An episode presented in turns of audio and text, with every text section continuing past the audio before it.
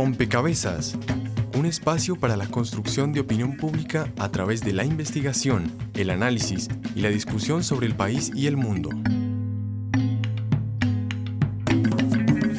Rompecabezas, muchas voces, otras formas de vernos. Te echo de menos y aquí te espero. Algunas suspicacias ha generado en varios sectores la desmovilización de la cuadrilla Lucho Quintero Giraldo del ELN. Alias Tigre dijo finalmente que se cansaron de la guerra y por eso decidieron entregarse. Afirmó que se desmovilizó porque sus jefes parecen hoy más jefes mafiosos que guerrilleros. Esta pareja del Arenal Bolívar hace 17 años no ve a su hijo Ismael, quien a los 16 años fue reclutado por las autodefensas campesinas de Córdoba y Urabá. Hoy es uno de los 55 mil desmovilizados en Colombia. No pensábamos que tal vez pudiera estar vivo. Yo pensaba que no te, ya no te volvía a ver, papá. Ser leal con los demás, pero básicamente con uno mismo, se repite Sebastián a cada momento. Es verdad que se considera desertor, pero también es verdad que justifica con creces los motivos. Fue precisamente la deslealtad de los mandos guerrilleros hacia los principios políticos lo que debilitó su fe en la causa. La retención indefinida de soldados prisioneros le parece absurda, inhumana. Cuando decide su desmovilización de las FARC, se promete no regresar a la guerra y ser leal a la paz. Sebastián solo busca un espacio para vivir, trabajar y velar por su familia. Orlando y yo fijamos nuestra residencia en Bogotá y tratamos por todos los medios de llevar una vida normal, pero no fue posible. En este ciclo conocí al verdadero Orlando, trabajador, inteligente, emprendedor y sobre todo cariñoso y comprensivo al extremo, con mis dos hijos y el nuestro. Entre ambos nos inventamos negocios, venta de minutos, arriendo de lavadoras, etc. Todo por iniciativa de ambos. Algunos negocios funcionaban, otros no, y otros a medias, y en esa amalgama de iniciativas quedé esperando mi cuarto hijo. Por fin estábamos logrando distanciarnos de nuestra vida en la guerra y posicionarnos como una familia colombiana común y corriente. No obstante, cuando buscábamos ser felices, las secuelas de nuestra vida anterior nos persiguieron. Fragmentos del libro de Crónicas La vida no da tregua.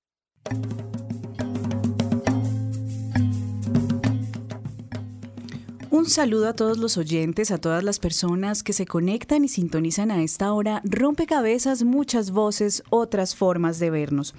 Este programa lo queremos dedicar justamente a reflexionar sobre esas personas, sobre esos procesos que se dan después de una negociación, porque Colombia está en una negociación y vendrá entonces toda una reflexión sobre cómo se dará ese proceso de desarme, desmovilización y reintegración.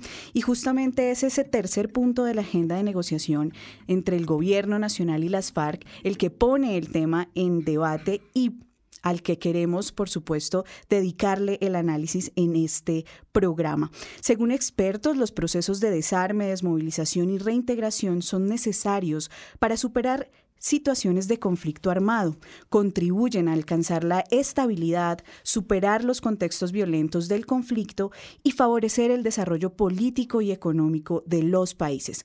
En Colombia no es la primera vez que hablamos de procesos de desarme, desmovilización y reintegración, pero claramente el contexto actual, los actores involucrados en esta negociación implican un análisis diferente, implica matices distintos y reflexiones distintas, así que los invitamos a todos ustedes, a todos los oyentes que nos están escuchando y quienes nos siguen a través de las redes sociales, a sumarse a este rompecabezas y ayudarnos a construirlo con sus fichas también, porque nos estamos preguntando cuáles serán esos desafíos que supone adelantar un proceso de desarme, desmovilización y reintegración en el actual proceso con las FARC y con otras guerrillas que se sumen a la negociación y cuáles serían esos escenarios de oportunidad que eh, aparecen en esta perspectiva. Así que bienvenidos a este rompecabezas. Estaremos con ustedes quien les habla Mónica Osorio Aguiar y en las redes sociales Daniel Garrido. Hola Mónica y como bien lo decías, invitamos a todas las personas que nos escuchan en este momento a que sumen una ficha. Hoy les estamos preguntando cuáles son las condiciones en las que se debe dar un proceso de reintegración y cómo puede usted ser parte de ello. Para opinar en las redes sociales, recuerden que nuestro usuario en Twitter es arroba rompecabezas, reemplazando la O por un cero, y en Facebook nos encuentran como rompecabeza radio. Saludamos a las personas que nos escuchan a través de Javeriana Estéreo 91.9 en Bogotá, pero también a todos nuestros aliados regionales a quienes llega este programa, gracias a las diferentes emisoras que nos retransmiten y que los invito para que conozcan en este momento. Saludos a nuestras emisoras aliadas. Nos escuchan en Putumayo, Nariño, Valle del Cauca, Caldas, Chocó, Antioquia, Córdoba, Atlántico, Tolima, Los Santanderes y en Bogotá. En todo el país a través de la Red de Radio Universitaria de Colombia. En Venezuela por el Instituto Radiofónico Fe y Alegría. En América Latina por la Asociación Latinoamericana de Educación Radiofónica ALER. Y en el mundo entero por javerianestereo.com y rompecabezas.cinep.org.co. por supuesto, los expertos, las personas que siempre nos acompañan, nos ayudan a construir eh, cada rompecabezas, cada programa que ponemos y cada tema que ponemos en la mesa de análisis. En esta oportunidad está con nosotros Joshua Mitriotti. Él es director de la Agencia Colombiana para la Reintegración.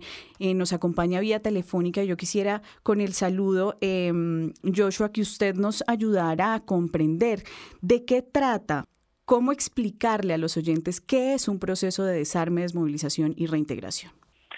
Mónica, eh, David y Darío, qué placer estar aquí con ustedes. Lástima no poder estar en el estudio. Bueno, pues les cuento, un proceso de desarme, desmovilización y reintegración, como lo plantea su Mónica, son unos procesos complejos que abarcan diferentes dimensiones, lo militar, la seguridad, los temas humanos, los temas socioeconómicos y que deben permitir que las sociedades transiten del conflicto al post-conflicto o a la paz duradera y estable. Esto sería un poco lo que es el desarme, la desmovilización y la reintegración en el concepto internacional. Y en Colombia lo hemos venido aplicando desde el siglo XIX, ahí tuvimos más o menos 14 constituciones desde 1810 hasta 1886 que no eran otra cosa que unos pactos o unos acuerdos de paz inacabados.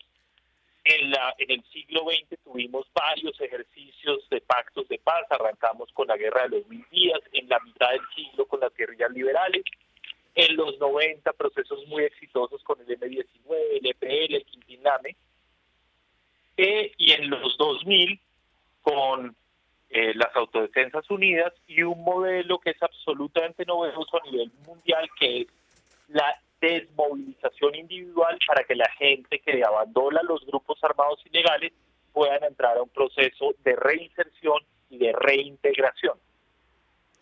Está con nosotros también Darío Villamizar, exconsultor del PNUD y responsable temático de DDR.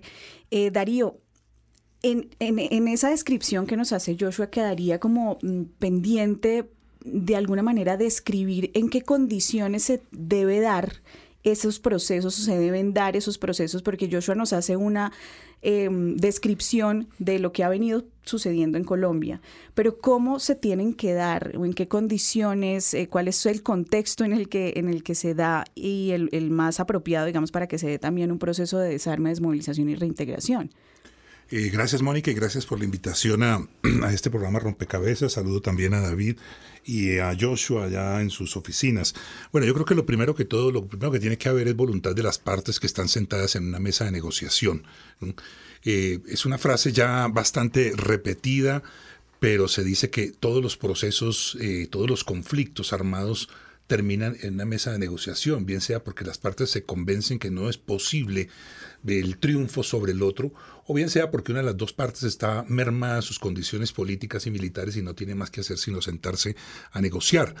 Eh, en esa mesa de negociación entonces se trata cuál va a ser el destino de las armas y el destino de los excombatientes. Y el destino de las armas no tiene que ser uno distinto al de parar las armas. No pueden seguir en un proceso de, de, de, de post-conflicto, las armas ya no pueden estar al servicio de ese grupo o de esos grupos y no pueden estar eh, tampoco entorpeciendo las labores que hacia adelante van a hacer los excombatientes. En el caso actual se discute mucho esto porque eh, las FARC han anunciado que van a ser un partido político. ¿no? Y en ese sentido, por supuesto que no hay nada, nada que riña más que la política con las armas, el uso de las armas en la política, que en Colombia ha sido, en algunos momentos eh, han estado presentes las armas, pero han causado efectos completamente negativos, nefastos para, para el desarrollo. Entonces yo diría que esos dos aspectos, una voluntad en la mesa de negociación, una decisión en el momento de dejar las armas y también un compromiso y una voluntad ya en la, en la reintegración para acogerse, digamos, a las normas, principios, eh, estatutos y demás eh, elementos que nos rigen a los colombianos. Hay algunos debates abiertos alrededor del actual proceso de negociación que se, se conectan con justamente este, este momento, este tercer punto, ¿cierto? ¿Cuáles son esos debates, David Ramf, investigador del CINEP, Programa por la Paz, que están abiertos y que tienen que ver con todo el tema de desarme? Bueno, muchas gracias por la invitación también de mi parte.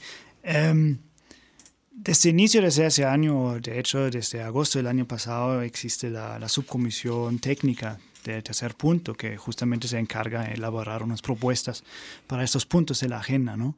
Cómo será el fin de conflicto, cómo será un proceso de desarme, pero también cómo será un cese al fuego bilateral. Um, pues se sabe muy poco de qué realmente se está discutiendo en esa comisión, pero se sabe que se está estudiando diferentes casos del mundo. Um, creo que uno de los temas grandes es cómo será el desarme como primer paso en el proceso del DDR, la primera D, si lo quieren llamar así. Um, y ahí creo que también se puede observar un, debate público que se caracteriza por polémica o también por polarización. Um, respecto a cómo debe ser ese acto de entrega o dejación de arma por parte de las FARC. Um, yo creo que es un debate muy interesante y um, uno tiene que tener en cuenta diferentes dimensiones al interpretar esa discusión. O sea que la dimensión, las implicaciones simbólicas um, del diseño del desarme, pero también eh, la dimensión de las implicaciones estratégicas para el grupo armado eh, de esa misma, del mismo asunto. Bien, quiero invitarlos a escuchar la siguiente nota que preparó el equipo periodístico de Rompecabezas, que de pronto nos puede dar algunos elementos más de análisis para seguir conversando aquí en la mesa.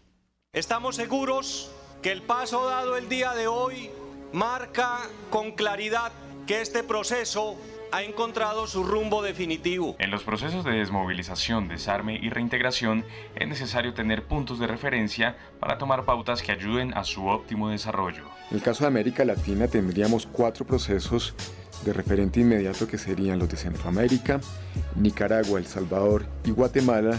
Y en el caso de eh, de Sudamérica, el caso peruano. Gustavo Salazar, profesor asistente de la Facultad de Ciencias Políticas y Relaciones Internacionales de la Universidad Javeriana. Es parte de un, de un proceso de justicia transicional en el desarrollo de acuerdos de paz. Acuerdos de paz que han sido acuerdos políticos.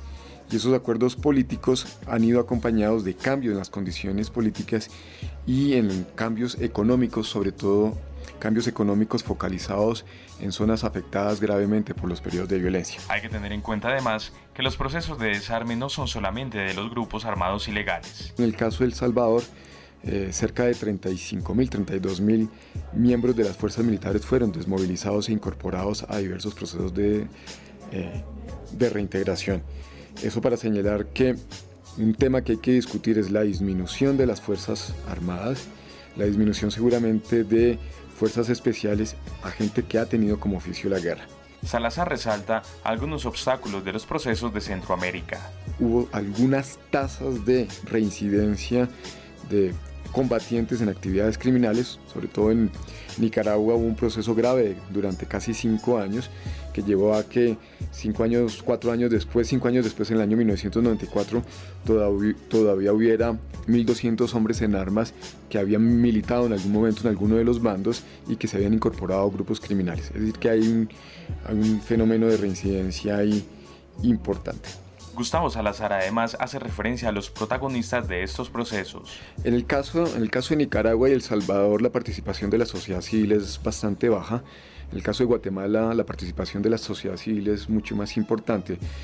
Eh, uno puede establecer que los casos de Nicaragua y El Salvador son básicamente pactos entre élites, pero hay una cosa fundamental y, a diferencia del caso colombiano, implican en ambos casos una, una sustancial apertura del sistema político.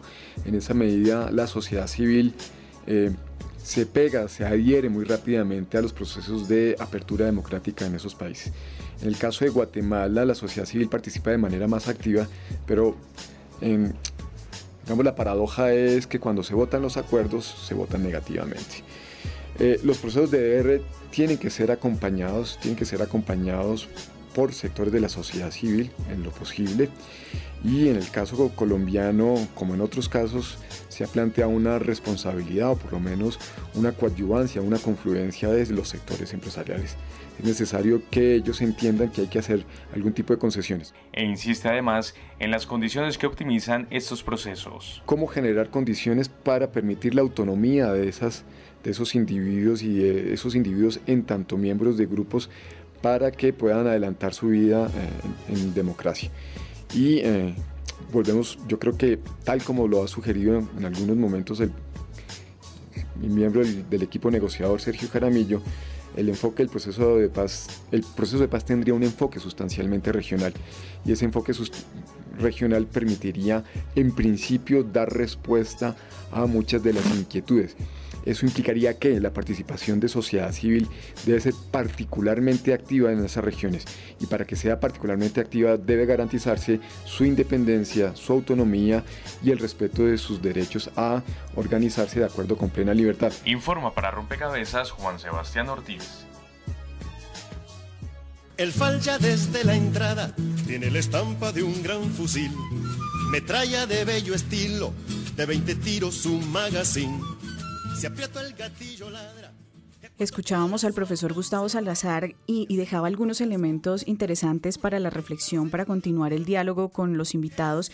Quisiera eh, trasladar esta pregunta a Joshua Mitriotti, eh, director de la Agencia Colombiana para la Reintegración, eh, sobre justamente el papel de la sociedad civil y, de, y del empresariado, digamos, de quiénes se involucran en un proceso de desarme, desmovilización y reintegración y cómo se está proyectando esa participación eh, de la sociedad civil en el actual momento eh, que estamos viviendo en el país.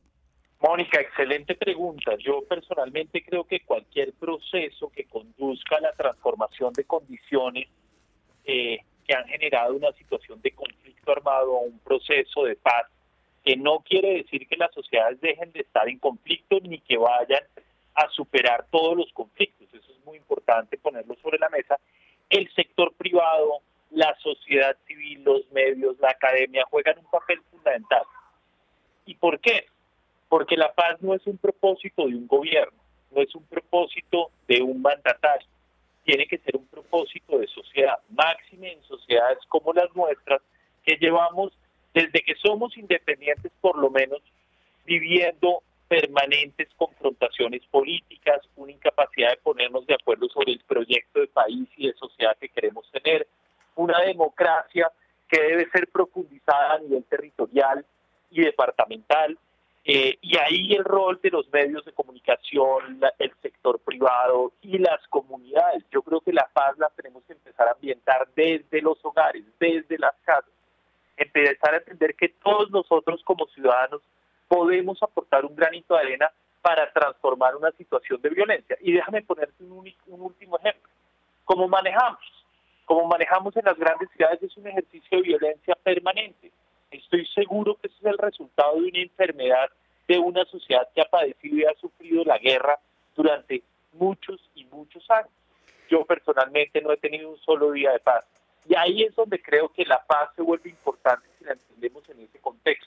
Joshua, pero, pero en, en la práctica, digamos, en, en, el ejercicio em, de un proceso de desarme, desmovilización y reintegración, cuando hablamos de la participación de la sociedad civil, ¿En, qué estamos pensando y si ya eh, la institucionalidad, digamos, ha diseñado algunas herramientas? En concreto, digamos, cómo quienes nos están escuchando pueden entender eso de la participación, ¿no? Y también en un proceso de desarme, desmovilización y reintegración que se está pensando se desarrolla en las regiones, cómo también... Em, esas personas que hoy están habitando regiones donde van a llegar los, los excombatientes eh, se preparan o se pueden preparar para recibirlos? Mónica, pues mira, eh, primero tengo que plantear con total claridad que hablar sobre un proceso que se está negociando en este momento en La Habana, pues resulta absolutamente inadecuado improcedente de mi parte. Eh, por la reserva que tiene la mesa, pero sí les puedo plantear que desde el proceso de reintegración que venimos implementando desde el año 2003, la participación del sector privado ha sido fundamental y de la comunidad del territorio. Hoy en reintegración tenemos vinculadas a casi mil empresas, no solo en una estrategia de empleabilidad o de emprendimiento, sino en reforzar procesos comunitarios de reconciliación, de garantías de no repetición de memoria histórica que son fundamentales para realmente afincar y afianzar el postconflicto. Y dos, todo el tema de las comunidades, nuestro proceso de reintegración que viene implementando el gobierno nacional con un éxito absoluto desde el año 2003, parte de la base de transformar el territorio, es decir, cómo estas personas en proceso de reintegración que llegan a un municipio, una vereda, pueden apalancar transformaciones profundas en la sociedad cómo desde la reintegración transformamos condiciones y causas objetivas que han llevado y han derivado en violencia. Darío, eh, en ese ejercicio que se viene adelantando eh, y que esperamos continúe, digamos, en, eh, con, la guerrilla de las FARC, con el ELN, es decir, con otras guerrillas, para lograr un escenario, un, un escenario de paz sostenible. ¿Cómo usted ve que em, se han venido dando eh, o qué desafíos ve que se han venido dando en procesos de desarme, desmovilización y reintegración en Colombia? No, yo diría, y con base en lo que, en lo que dijo el profesor Gustavo Salazar y lo que acaba de decir Joshua, diría que un gran reto que tenemos los colombianos es el, de aceptar que otros colombianos retornan a la legalidad, retornan a la vida civil como cualquier otro ciudadano con el mismo uso y goce de derechos y deberes. Cuando entendemos eso, entonces vamos a tener empresarios participando, vamos a tener a las comunidades aceptando la presencia de excombatientes en su entorno, en su entorno inmediato, vamos a tener que los, los centros educativos se abren también para estas personas. Entonces, ese es como el el gran reto en este momento, ¿no? Entender que otros colombianos tienen el mismo derecho y tienen el derecho a ocupar un espacio en las ciudades, en el campo, en las actividades a las que estaban dedicados, retornar a sus familias, retornar a sus, a sus núcleos sociales, a sus amistades, etcétera, etcétera. Cuando logremos eso, entonces vamos a hacer un proceso de posconflicto mucho más fácil. La reintegración pues va a tener unos, unos caminos, va a fluir mucho más, mucho más fácil. Pero hasta ahora la, historia de estos procesos está llena de incompresiones, está llena de, de, dificultades, está llena de exclusiones, está llena de rechazos y eso, eso no puede ser. Aquí lo que necesitamos es el compromiso de los colombianos en general y ahí eh, se incluye, por supuesto, los empresarios, el gobierno nacional que tiene ya eh, per se un, compromiso con este proceso, la comunidad internacional, las comunidades, insisto mucho en esto, porque ahí hay que hacer un trabajo educativo muy fuerte, ¿no? El que regresa no es, o sea, en teoría, ¿no? En teoría no es ya un enemigo, ¿no? El que regresa es una persona que también está dispuesto a aportar a la construcción del país. ¿Qué condiciones entonces, David Rampf, se deben brindar a esas personas que regresan para que efectivamente eh, esa teoría se vuelva más que teoría, ¿no? Sino que efectivamente se evite la reincidencia, se construyan eh, lazos de confianza entre las comunidades receptoras y los excombatientes. ¿Qué condiciones entonces hay que brindarles a, a ellos y por supuesto también a los escenarios que los van a recibir y a las comunidades que los van a recibir? Sí, creo que eso es una muy buena pregunta y la respuesta debe ser, o también el, proceso del diseño debe, em, debe ser algo eh, más global, más incluyente. No se, no se puede enfocar únicamente en, la llegada o en, en, los que reciben los beneficios del proceso de DDR o los desmovilizados, por llamarlos así, sino también a, a las sociedades receptoras Em, que están ahí en, el territorio. Y creo que ahí vale la pena no hablar de DDR, sino de DDRIR, o sea, incluir de pronto la reconciliación también como una cuarta parte en el proceso. Pero yo también quisiera em, reaccionar frente a lo que dijo Darío y, Joshua. Em, yo creo que, que, sí hace falta un poco en la preparación de la, de la sociedad. Y creo que ahí sí es un trabajo que que uno debería hacer ya en ese momento del proceso de paz. Em, yo creo que el DDR también implica siempre la posibilidad de una participación política.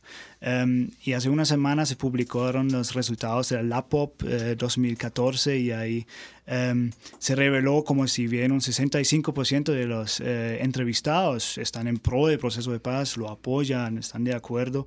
Eh, también un 69% de los entrevistados no aprueban una participación política de las FARC. Y creo que ahí sí hay mucho trabajo que hacer todavía. Entonces hemos identificado algunos desafíos, desafíos en perspectiva de pedagogía, desafíos que involucran también un ejercicio mediático, un ejercicio de compromiso de los medios de comunicación, de distintos actores que se involucran en procesos de desarme, desmovilización y reintegración. Hemos hablado también de otro, otra R que se le suma a esta sigla, que es la reconciliación, que implica también otra serie de reflexiones y a lo mejor dará para un programa posterior. Quiero invitarlos ahora a escuchar las opiniones de los oyentes y de las personas que nos acompañaron eh, por redes sociales a las que eh, también invitamos a construir este rompecabezas. La ficha virtual, un espacio donde los oyentes aportan a la discusión en rompecabezas.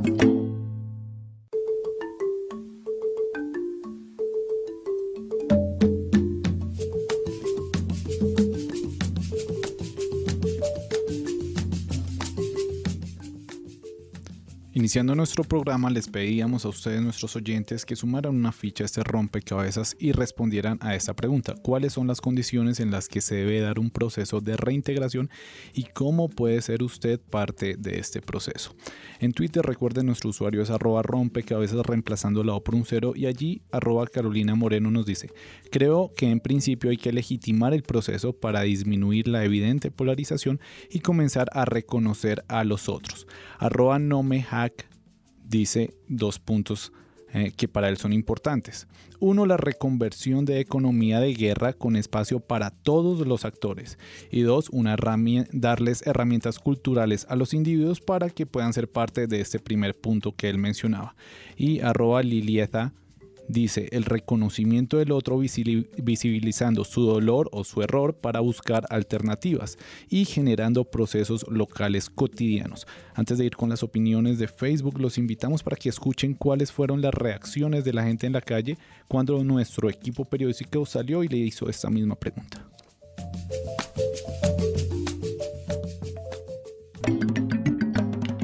La ficha de los ciudadanos y las ciudadanas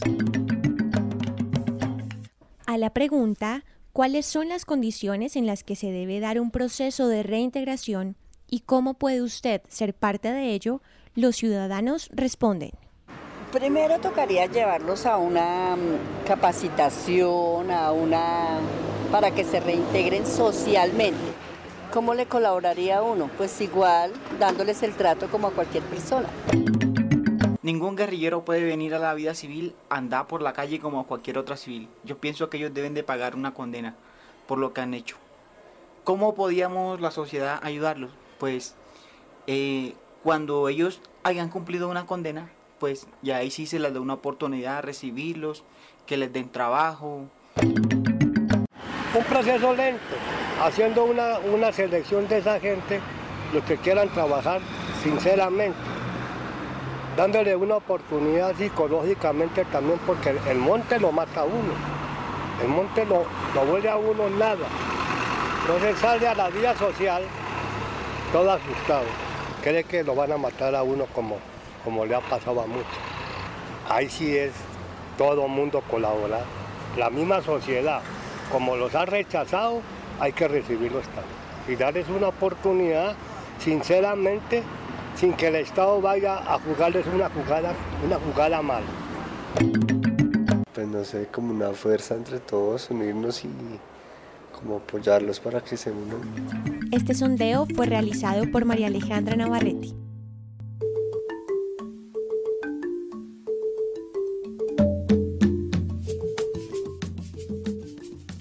Y finalmente en Facebook, donde nos encuentran como rompecabezas de radio, es importante que le den me gusta a nuestra página para estar pendiente de todas nuestras publicaciones. Nora Quevedo dice, con garantías constitucionales por parte del gobierno, con aceptación por parte de los conciudadanos de perdón, interacción con proyectos o interactuando como población civil desde una misión voluntaria para hacer parte en este lugar. Bien, y allí estaban las opiniones de los ciudadanos. Eh, Joshua Mitriotti, director de la Agencia Colombiana para la Reintegración, antes de que se vaya, quisiera primero pues agradecerle que nos haya acompañado esta primera mitad de rompecabezas y que nos eh, despida, que se despida respondiendo la siguiente pregunta y es, se ha hablado eh, mucho sobre el diseño de un proceso de ERE. Los oyentes aportan algunos elementos eh, a tener en cuenta a lo mejor en un proceso de reintegración. ¿En qué consiste un diseño integral o cómo podría pensarse un diseño integral de, mm, de desarme, desmovilización y reintegración que brinde ciertas garantías tanto a las comunidades como a las víctimas como a los excombatientes? Mónica, primero, qué pena tener que irme antes. Eh, me surgió un compromiso de última hora que no puedo aplazar. Me hubiera encantado seguir con ustedes en esta conversación tan motivante. Eh, yo creo que uno esta respuesta la tiene que dar primero revisando la experiencia colombiana. Colombia, como lo he dicho insistentemente, tiene una larga experiencia en procesos de reintegración, de reinserción, de normalización, etcétera, etcétera, etcétera. En el caso actual, el programa de reintegración lo que hizo fue revisar toda la experiencia colombiana e internacional. Y hoy tenemos un programa que es absolutamente integral, de largo plazo, que genera unas condiciones desde el individuo, desde las comunidades, pero con enfoque de reconciliación y garantías de no repeticiones. ¿Cómo rompemos ciclos de violencia? Y me explico. Ahí tenemos todo un componente de atención psicosocial. El 90% de las personas que hemos recibido vienen afectadas producto de su presencia en la guerra el 75% de las personas vienen como analfabetas, entonces el componente educativo para los adultos, porque nosotros solo tenemos la facultad de atender adultos, es fundamental y cómo mejoramos la oferta pública para los desmovilizados, pero para otras poblaciones como los víctimas, como las víctimas y los pobres. Eso más o menos nos suma 27 millones de colombianos. Adicionalmente, todo el tema de formación para el trabajo, por ejemplo. El programa de reintegración que tenemos hoy en Colombia es un programa que no es asistencialista, es un programa humanitario, es una intervención social integral y responsable del Estado, pero lo que pretendemos es enseñarle a la persona en proceso de reintegración a, a aprender a pescar, no a regalarle el pescado, porque creemos que la reintegración en el largo plazo debe estar pegada o muy alineada a un proyecto de vida lejos de la ilegalidad, contribuyendo y profundizando la democracia colombiana.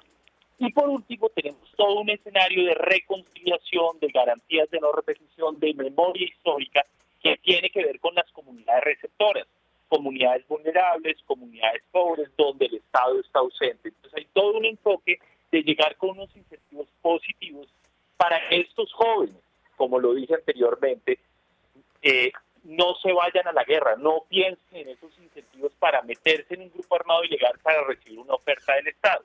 Yo creo que el reto en Colombia es cómo rompemos ciclos de violencia. Quiero terminar diciendo, en Colombia en, el en los últimos cinco años hemos capturado a 6.700 personas pertenecientes a las vaquinas. Solo un 10%, ojo, solo un 10% eran antiguos desmovilizados. El 90% son nuevos jóvenes en condiciones de vulnerabilidad que ven en la violencia un recurso. Y ahí es donde el proceso de reintegración que estamos implementando en Colombia es muy funcional porque trata de trabajar con los territorios, para los territorios, para transformar realidades conexas a la ilegalidad. Bien, muchísimas gracias a Joshua Mitrotti, director de la Agencia Colombiana para la Reintegración, por acompañarnos. Él deja algunos elementos eh, también interesantes para continuar con el diálogo más allá del diseño, ¿no? Y es eh, las condiciones eh, que estructurales que se deben generar para que los ciclos de violencia paren, para que se acabe, digamos, ese ciclo de violencia. Y en ese sentido, eh, quisiera preguntarle a Darío Villamizar cómo em, usted ha visto, digamos, las experiencias, usted ha tenido la oportunidad de conversar con algunos excombatientes y cómo eh, ha sido la experiencia de ellos cuando regresan ya a la vida civil, por decirlo de alguna manera. Sí, lo primero que uno encuentra es que ellos eh, buscan tener, utilicemos aquí una palabra, ataduras a la vida civil. La familia, primero que todo, es, un, es un, gran compromiso eh, para ellos. muchos incluso eh, se retiran voluntariamente de los grupos por razones familiares, porque, como dicen ellos, se acuerdan de la cucha el día de la madre o cosas así por el estilo, o el nacimiento de un hijo, etcétera. Entonces la familia es un elemento fundamental que ellos incluso eh, ya, ya en, el, regreso están en proceso de, reconstruir, en proceso de, recuperar eh, cuando ha habido situaciones complejas. Y, yo creo que lo que, lo que sigue es esa, para ellos es una, una gran incógnita sobre cuál va a ser su futuro productivo, su futuro económico, ¿no? Y ahí es donde nuevamente volvemos al tema de la necesidad de tener compromisos, no solamente la parte asistencial que en procesos anteriores o en procesos actuales el gobierno nacional ha brindado a los excombatientes, sino también eh, tener mucho más certezas de ese futuro. Tiene que ver con educación, por supuesto, tiene que ver con capacitaciones y tiene que ver también con oportunidades de empleo. Eh, y yo creo que el, otro aspecto es cómo cómo ellos eh, pueden ser y pueden coadyuvar también a los procesos de construcción, de reconciliación y de paz. Eh, yo conozco, conocí durante mi ejercicio como director del programa de la alcaldía en Bogotá, conocí muchos excombatientes que tenían una gran disposición para actividades eh, plásticas, artísticas, que no las habían descubierto, ¿no? Y con ellos se hizo experiencias de teatro, de pintura, de música, en fin, cosas que pueden ser compartidas con otras personas de la comunidad. Ahí es donde se van creando, en, pequeño, en lo micro, se van creando espacios propicios de reconciliación. En, ese ejercicio que hace Darío de describirnos eh, a excombatientes que han regresado a la vida civil, David Rampf, eh, se genera como una reflexión sobre esa dimensión a lo mejor simbólica que usted señalaba al principio y eh, tal, tal, vez trayendo también a colación las opiniones de los ciudadanos en el sondeo cuando decían es necesario em, prestar atención a la parte psicológica, atender a esta comunidad desde, desde allí, porque hay algunos traumas, hay unos impactos.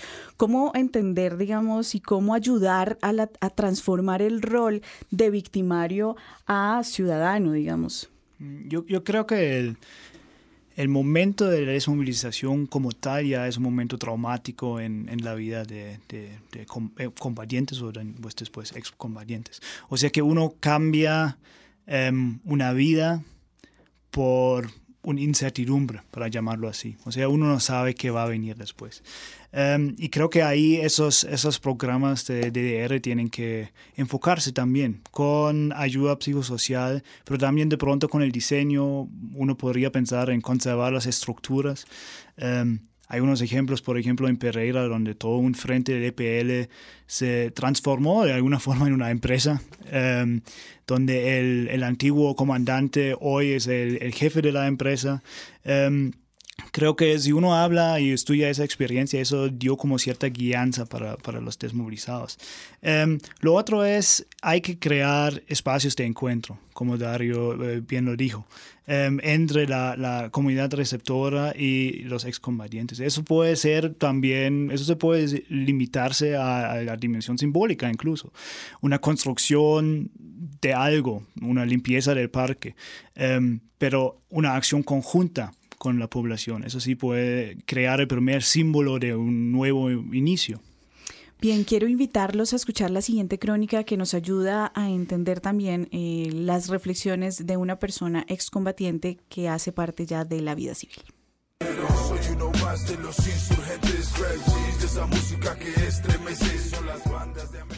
A inicios de la década del 90 en Colombia, varios grupos guerrilleros se desmovilizaron en un contexto marcado por el escalamiento del narcoterrorismo y la necesidad de una transformación social que se veía representada en la Asamblea Nacional Constituyente de 1991.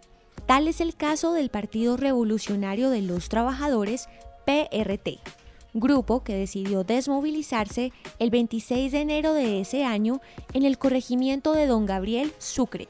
Testimonio de Enrique Flores, desmovilizado del PRT. Yo era parte de la dirección del PRT, fui uno de los negociadores con el gobierno nacional. Nos fuimos dando cuenta del agotamiento de la lucha armada, de, tanto por los errores que se habían cometido como por la saturación de violencias que vivía el país.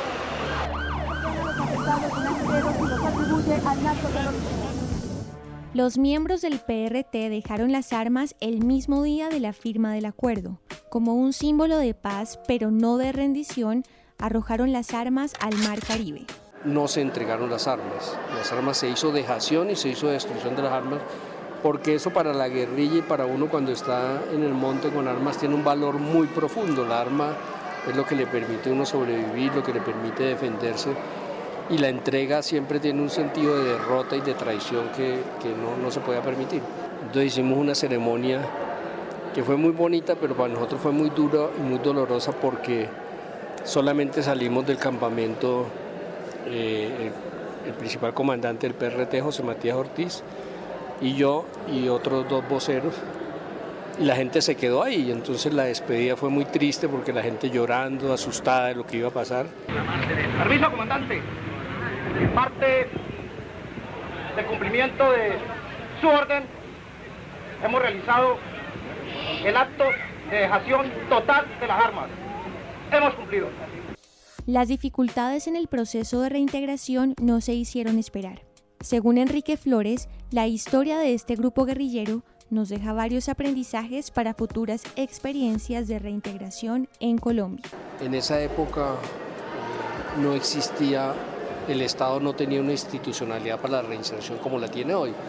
Los proyectos productivos eh, tuvieron la historia de, de que en su gran mayoría se quebraron muchos de los compañeros que se desmovilizaron están en situaciones económicas difíciles. E inclusive ya por nuestra edad, eh, muchos tenemos problemas de que no tenemos pensión. No hubo un buen diseño de seguridad social para los desmovilizados. A pesar del ánimo de paz de toda una nación, las fuerzas opresoras de sectores de extrema derecha opacaron el largo camino que con esfuerzo había emprendido el PRT. Históricamente, las iniciativas de paz se han acallado con muerte. A partir del 94 empieza en los Montes de María todo el copamiento paramilitar y toda la ofensiva paramilitar. Y tenemos que del 94 al 2002 al 2003, prácticamente todos los dirigentes que teníamos de ahí los asesina el paramilitarismo. Y el saldo negativo es que el gobierno no fue capaz de garantizar la vida de los excombatientes. Y fuimos objeto de un proceso de genocidio. Informa María Alejandra Navarrete. En nombre de la paz que ponerse en acción, hay que decirle a quien pasa que somos la marcha del mundo cansados de guerra y desgracias. Escuchábamos a Enrique Flores con su testimonio y él deja algunas eh, preocupaciones que podrían ser también eh, tema de, conversación en la mesa y es justamente las garantías, eh, no solo de las condiciones de vida, ya lo veníamos diciendo, de trabajo, de seguridad social, sino de eh, seguridad, ¿no? De, proteger la vida también, porque tomar la decisión de dejar las armas como una solución puede no ser bien visto para algunos em, disidentes de estas ideas. Em, ¿cómo, ¿Cómo responder, digamos, a, esa, a ese reto que implicaría para la vida de un excombatiente dejar de optar por las armas como una vía de solución de los conflictos, Darío Villamizar? Pues la primera responsabilidad la tiene el Estado colombiano, ¿no? Es decir, es la es lo mínimo, lo mínimo que inmediatamente se le tiene que brindar a los excombatientes. Seguridad, seguridad física, seguridad, protección, digámoslo de esa manera. Y no solamente protección a los dirigentes de las organizaciones, que eso se ha dado mucho. Generalmente mm, hay esquemas de seguridad para quienes estuvieron al mando de estas organizaciones. Eh, y eso está bien, protegerlos, pero también hay que proteger al resto de, los, de la gente, de los excombatientes en general. Eh, ¿Cómo se hace esto? Pues sería un poco difícil en grupos montar eh, esquema de seguridad para cada uno, pero yo creo que es la protección, la seguridad y la garantía de que estas personas van a, a, gozar de derechos y las garantías también de que el Estado está haciendo un efectivo control de aquellos elementos delictivos que han sido los que han asesinado, eh, de manera reiterada a excombatientes, ¿no? Y no solamente a excombatientes, sino también a líderes sociales, líderes populares, defensores de derechos humanos, líderes políticos, etcétera, etcétera, ¿no? Es decir, el Estado tiene que brindar una serie de garantías de seguridad no solamente para los excombatientes, para los excombatientes, pero también para las comunidades y también, es decir, enfocarse realmente en combatir aquellas eh, estructuras delictivas que han sido y están claramente identificadas como las que están generando este tipo de asesinatos en el país. Esto para garantizar la protección de la vida de quienes deciden dejar las armas.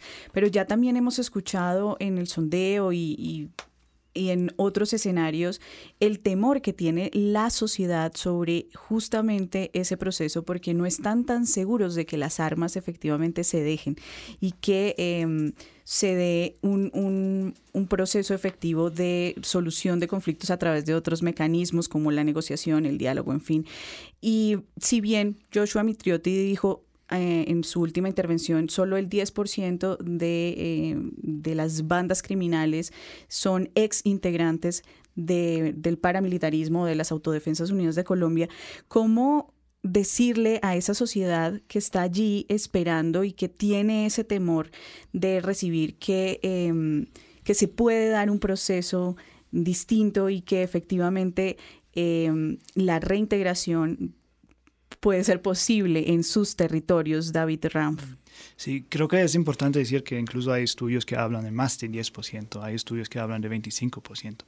Y creo que Darío, como con su experiencia de director de, aquí en el distrito, ¿no? en el tema de DDR, puede también compartir con nosotros la experiencia de muchos desmovilizados que recibieron ofertas concretas ¿no?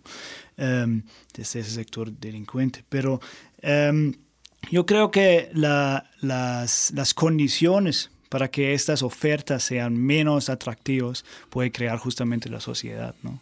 Em, al recibirlos bien, em, al ofrecerles realmente oportunidad a este trabajo, eh, yo creo que eso debe ser un esfuerzo de, toda la comunidad em, colombiana.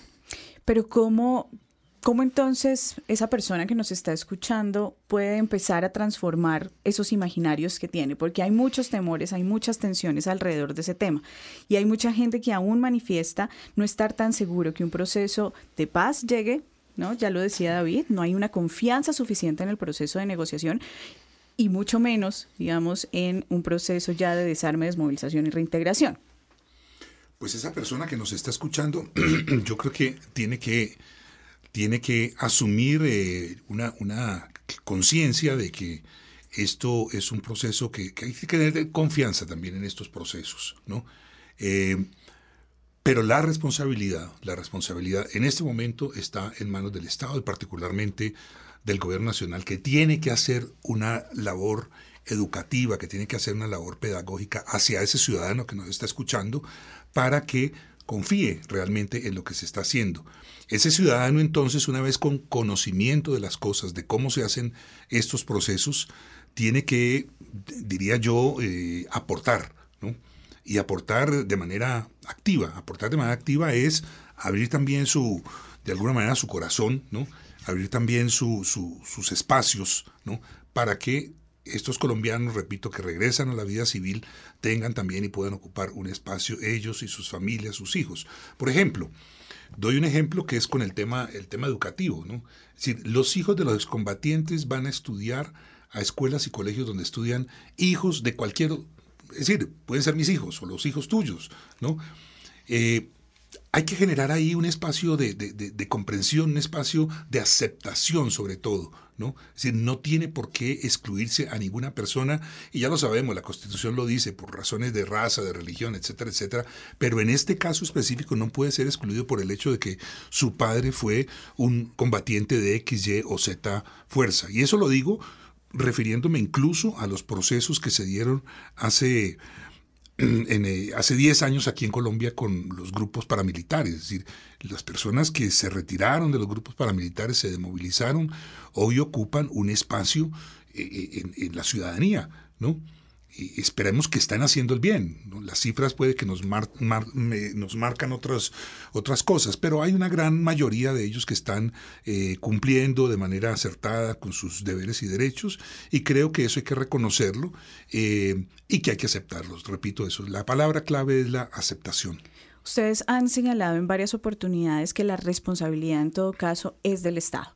Y entonces, eh, para ir cerrando ese rompecabezas, también valdría la pena que con su experiencia y el estudio eh, que ustedes han hecho de procesos de desarme, desmovilización y reintegración, pudiéramos sugerirle a ese, eh, a ese Estado cómo se puede fortalecer para un futuro proceso de desarme, desmovilización y reintegración con las FARC y con otras guerrillas, David? Yo creo que el camino que están haciendo desde la ACR ya va como en la, en la dirección correcta.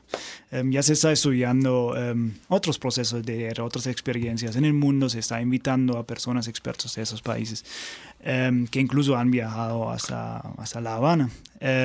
por ejemplo, la mesa ha recibido como delegación de El Salvador, eh, se está esperando otra delegación de Nepal, creo, y de, de Sudáfrica. Em, pero creo que también uno debería estudiar las mismas experiencias en Colombia, que creo que si bien han sido exitosas hasta cierto punto, también se pueden encontrar puntos débiles. Y yo no veo como que la ACR realmente está analizando esos puntos débiles también. Darío, en ese mismo sentido, al Estado colombiano. Eh, yo creo que tienen que venirse campañas muy, muy fuertes. Eh, fuertes y masivas, diría yo, de educación, de formación y de información a la ciudadanía en general.